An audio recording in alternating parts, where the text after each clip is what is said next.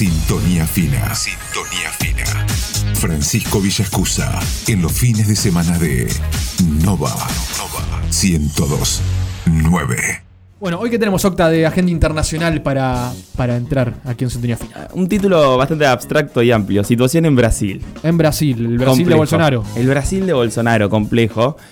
Eh, bueno, para arrancar un poco, vamos a contextualizar y hablar un poco de Bolsonaro también. Y me parece bueno adjetivarlo tal vez para entender quién es Bolsonaro y cómo podemos caracterizarlo. Es el presidente de Brasil, Jair Bolsonaro, de extrema derecha, es anticientífico, es homofóbico, militarista y neoliberal en materia económica.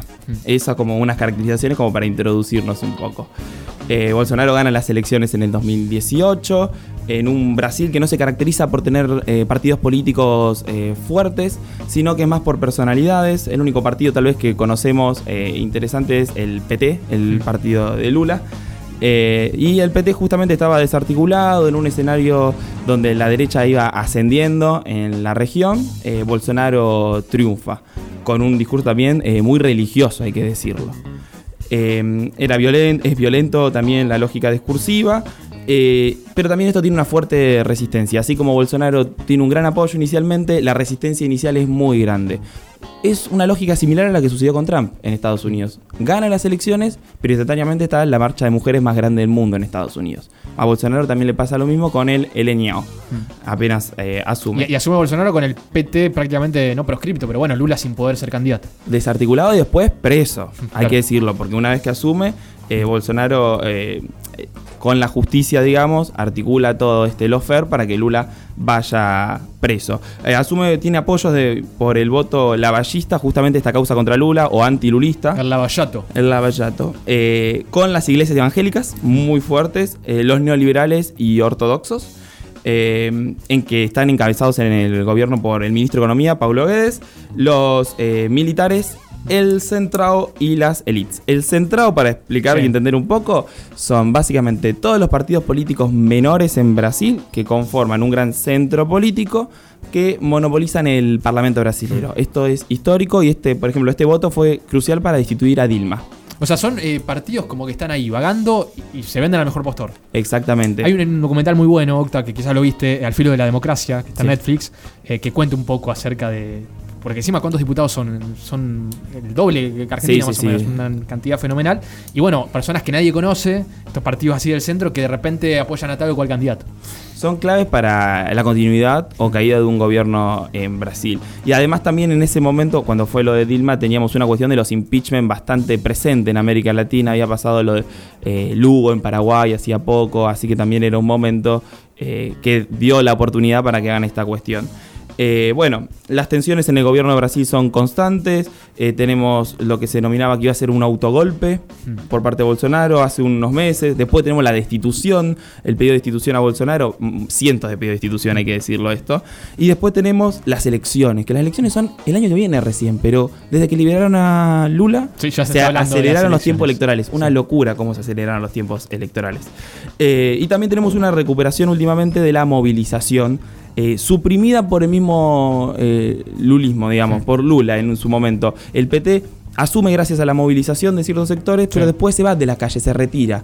Y eso también generó que Bolsonaro eh, gane las elecciones, porque Bolsonaro ganó la calle en el 2018. Fue muy claro. Un candidato que nadie se lo esperaba, que medía una nueve, outsider, digamos. yo me acuerdo ver las encuestas, medía 9 puntos, después 20, 44 en las elecciones, 54. O sea, fue muy rápida la subida de Bolsonaro y es un candidato sumamente peligroso, es la versión de Trump en, en Brasil. Por eso podemos decir que en política exterior el discurso es muy igual, similar y hay un acoplamiento hacia Estados Unidos. Bolsonaro se acopla a Estados Unidos y es muy interesante ver la política exterior de Brasil porque nos condiciona muchísimo a nosotros. Y el tema de Octa te pregunto, porque decíamos era muy cercano en su mirada a Trump. Ahora digamos que Trump ya no está más, está Biden, que bueno, eh, tiene obviamente una mirada en muchos aspectos opuesta a la de Trump. ¿Cómo está la relación con Estados Unidos? ¿Sigue manteniéndose bien? Voy, iba a ir a eso justamente, eh, exactamente. O sea, lo que ahora que se fue Trump eh, y tiene a Biden en el gobierno, el discurso antiglobalista que tenía Bolsonaro bajó de nivel de tensión, digamos. Eh, su- eh, lo que sucedió es que hay varios factores internos y externos que generaron esto. Internamente es esta tensión ahora con el centrado, límites que le imponen los propios militares a Bolsonaro para que no se exceda, eh, las movilizaciones, y el lulismo. Y por otro lado, Biden. Biden que él se autocaracteriza como la antítesis de Trump, en esas palabras. Y Bolsonaro era justamente la El personificación de Trump en claro. Latinoamérica. Así que eso era una cuestión que también hizo que calme esta lógica discursiva un poco Bolsonaro, pero en estos meses estas palabras que les decía, autogolpe, destitución y elecciones, muy convulsionado Brasil lo que tenía. Y esto afecta eh, mucho a la Argentina también y la política exterior que tiene Bolsonaro. Primero por la pandemia. La irresponsabilidad de Brasil con la pandemia a la Argentina le afecta mucho, con fronteras porosas, de tránsito continuo, con la cepa gamma, que es la que se terminó imponiendo en la Argentina. Cepa gamma, le hace Manaos. Eh, Sí, ahora le- le pasan las Le letras cambiamos el nombre no- por, por unas cuestiones de, de xenofobia y también de la Organización Mundial de la Salud, pero es la cepa gamma, la Manaos, y es la que más presente estuvo en un momento. Por lo menos acá en San Nicolás también. Entonces, eh, eso marca también mucho de lo importante que es para nosotros Brasil. Es el socio comercial más importante. La flex- eh, y también eh, la política exterior argentina siempre se proyecta hacia el Mercosur. Brasil es el líder regional, Brasil se posiciona como un global player, un, ju- un jugador global, y la Argentina en el último tiempo, por más que veíamos con Néstor, con Cristina, también después con Macri ese intento de posicionarte más que nada con Néstor y con Cristina en el nivel latinoamericano Sí. o sudamericano y con Macri más a nivel global, siempre fue una escolta de Brasil. El problema es cuando Brasil se empieza a retirar. Y Brasil no se retira solo con Bolsonaro, quiero aclarar esto. Con Dilma Brasil se empieza a retirar del escenario global, con Temer se retira y con Bolsonaro se profundiza. ¿Y por qué con Dilma se comienza a retirar? Empieza a poner más foco en los factores internos. Y ahí es donde también tenemos las crisis. Se da cuenta de todo esto y empieza eh, ese proceso de crisis política al interior de, de Brasil. Pero esto afecta mucho al gobierno argentino. Eh, primero porque Argentina queda sin, deja de ser la escolta de Brasil, que también teníamos tensiones, hay que decirlo, con Brasil. Después la relación conflictiva que tenemos con Bolsonaro, la disminución del tono belicista sí es positiva, pero tampoco es armoniosa ni nada por el estilo en ese aspecto. Eh, después, como dije, Brasil es uno de los ejes estructurantes de la política exterior. Eh, es, la relación, es una relación constante, dinámica, intensa, densa, muy importante para nosotros. Eh, pero la situación ahora de Bolsonaro, que es complicada, trae ciertos beneficios para la Argentina, hay que decirlo. La extensión al interior del Mercosur.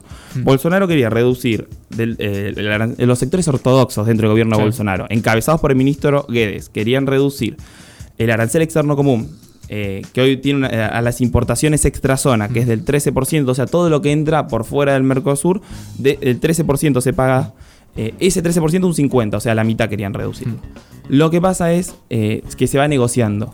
Y después dicen, no, el 20% propone Brasil. La Argentina lo rechaza. 10 y 10 a cada año. No. Y se termina negociando un 10%. Los- algunos medios lo calificaban como que Argentina dio el brazo al torcer y cedió. Para mí, en, en términos generales, es una buena negociación lo que hizo. Hmm. Y después, por otro lado, también es destacable la crisis económica que vive Brasil. Brasil apostó a la mm, pandemia, a la gestión de la pandemia, a la economía, como que no existe la pandemia, para mantener la economía en pie. Una gripecinia, decía Una, Bolsonaro. una gripeciña, y lo peor de todo es también cómo caracterizaba. El que se contagia es débil, es cobarde y es maricón. Esas son palabras textuales de- del presidente. Y esta crisis económica se produjo igual, digamos, no cambió, porque el- la crisis económica estuvo presente en todo el mundo. No es que por gestionar sanitariamente la pandemia Sí, cuarentena no. eso en ese aspecto eh, afecta globalmente, bueno, afecta al mundo, digamos. Y lo que podemos decir es que, bueno, esta ortodoxia tiene que flexibilizarse en un punto. Y en 2016 los ortodoxos habían logrado en Brasil imponer eh, constitucionalmente un techo al gasto público. De, eh, bueno, un techo de gasto público para que no haya un déficit, digamos. ¿Qué es lo que sucede? Eh, que Bolsonaro, ante esta aceleración de los tiempos electorales, esta crisis económica, este fracaso por todos lados que tiene un escenario complejo donde se ve acorralado por varios puntos, lanza un plan social llamado Auxilio Brasil. Y necesita liberar 30 mil millones de reales, 5 mil millones de dólares, 5.330 millones de dólares aproximadamente. Entonces, esa bandera que, que enarbolaba la ortodoxia liberal eh, respecto al techo del gasto público eh, cambia rotundamente eh, y genera esta, mm, esta situación en la cual también esa flexibilización al interior de Brasil a Argentina le pueden llegar a traer beneficios, eh, por lo menos hasta convivir hasta la retirada de Bolsonaro, que esperemos que sea inminente en el 2022. Por o sea, menos. Bolsonaro cuando asume este 2018. 2018 asume- gana las elecciones, sí. Exactamente, asume en 2018. Agarra un país en una crisis profunda económica, producto de ya años de Dilma y Temer. Y temas. Si vemos la, la economía de eh, Brasil cuando asume Bolsonaro y la economía del día de hoy, ¿está mejor o peor? Mucho peor. Mucho peor. Mucho peor. Lo que pasa es que Brasil también, con Dilma, sufre lo que es eh, la caída de los precios globales de los commodities. Claro. Lo que digo commodities, materia prima para el oyente, digamos, más, un lenguaje más sencillo.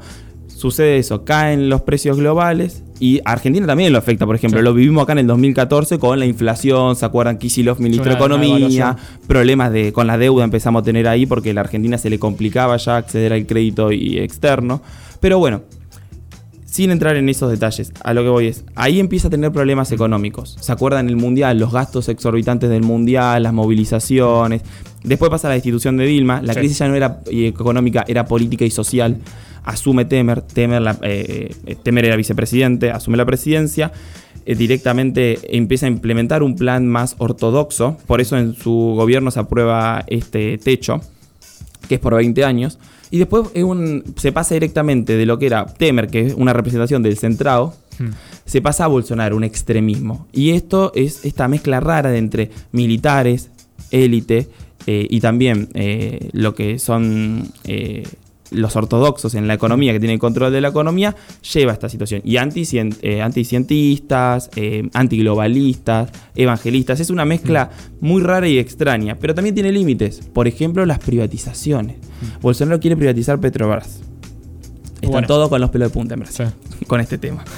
Así de sencillo. Hay muchos sectores que se oponen a esto. Después también, por ejemplo, eh, los agronegocios le ponen un límite a Bolsonaro en algunos aspectos. Y eso de pensar que el lulismo es antiempresarial es falso. El vicepresidente de Lula fue un empresario. Y se está acercando a estos sectores justamente para intentar conformar ya lo que se proyecta como un futuro nuevo gobierno que no se sabe de quién va a ser, pero las encuestas y lo que se proyecta es que Lula volvería Eso y sería pregunto. del PT. Estamos a un año de las elecciones, un poquito más en, Sí. en Brasil. Es una locura hablar de nuevo Gana, presidente. gana Lula, no gana Lula. Es- Bolsonaro iría por la reelección, ¿se entiende? Sí, Sí. 20, 30 puntos el núcleo duro Bolsonaro. ¿Y Lula cuánto está midiendo en las encuestas, más o menos? 40. Depende de la encuesta, dan 30. 40, eh, 50 algunas. Favorito. Dependiendo de la encuesta. Sí, y dependiendo del mes. Ese es el problema. Tenés que ver encuestas todos los días en Brasil. No, encima eh, ya las encuestas. Bueno, La encuesta no Hay que sirve tomarla mucho, lo sabemos, pero pinzas. es como para tener un indicador o un aproximado. Y el problema es que, pensemos, una encuesta a un año y medio. No sabemos qué puede pasar en un año y medio. Si Bolsonaro fue un fenómeno político que surgió en un par de meses, de 9 puntos a los 54, ¿qué puede pasar en ese año y medio?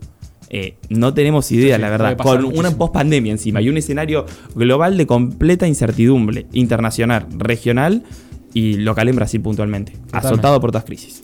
Bueno, Octa, gracias por venir. Gracias a Estamos vos, Fran. el fin de semana que viene, seguramente con otros temas también de, de actualidad. Sintonía fina. Sintonía fina.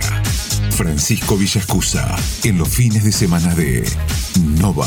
Nova 102.9.